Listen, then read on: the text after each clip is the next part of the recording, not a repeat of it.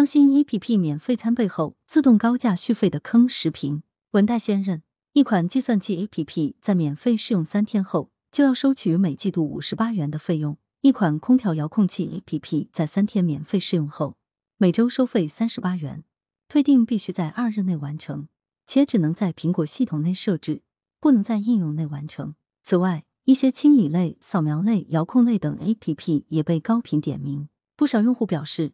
在苹果 App Store 应用商店内，有一些工具类 App 提供几天免费试用，并以此诱导消费者购买，后续收费则贵得离谱，且取消订阅不易。对此，客服表示，除非用户取消订阅，否则大部分订阅会自动续订。八月九日，北京青年报，一款计算器 App 每季度就要收取五十八元的费用，不能怪用户抱怨贵得离谱，问题更在于这些 App 高价收费。有诱导收费的嫌疑，不少用户冲着免费试用下载 APP，结果却陷入了自动高价续费的坑。表面来看，这些 APP 都标榜的是非强制消费，但在免费试用后就会进入自动续费，要想取消订阅，也往往比较繁琐。这些 APP 往往把免费试用写得很显眼，而自动续费提示却不明显，给不少人造成了误导。不少用户看到试用七天免费等字样点进去。以为后面会有相关提示，结果就稀里糊涂扣费了。而卸载 APP 也没有用，照样扣费。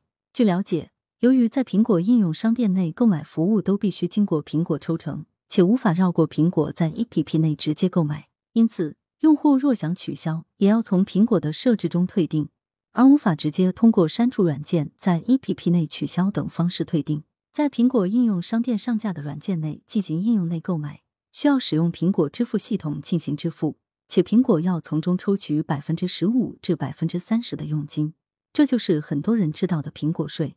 这不免让人质疑，这些 A P P 变相强制收费，是受到了苹果的默许或纵容。如果苹果商店严格审核，这些 A P P 也就不会上架，欺骗消费者。根据二零二二年苹果三季度财报，苹果软件业务实现营业收入一百九十六亿美元。其中就包括上述服务收入，同比增长百分之十二点二。苹果会对应用的安全性进行审查，对于收费合理性，则可能审核不严。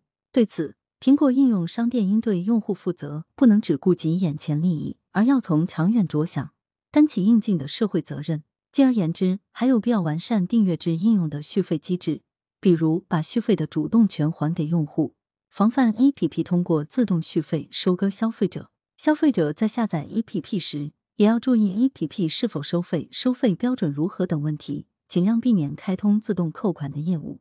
最高明的猎手往往以猎物的姿态出现。一些手机应用免费餐损害了广大用户的切身权益，亟待引起各方重视，加强对手机应用市场的监管，促进手机应用市场规范发展。羊城晚报时评投稿邮箱：wbspycwb 点 com。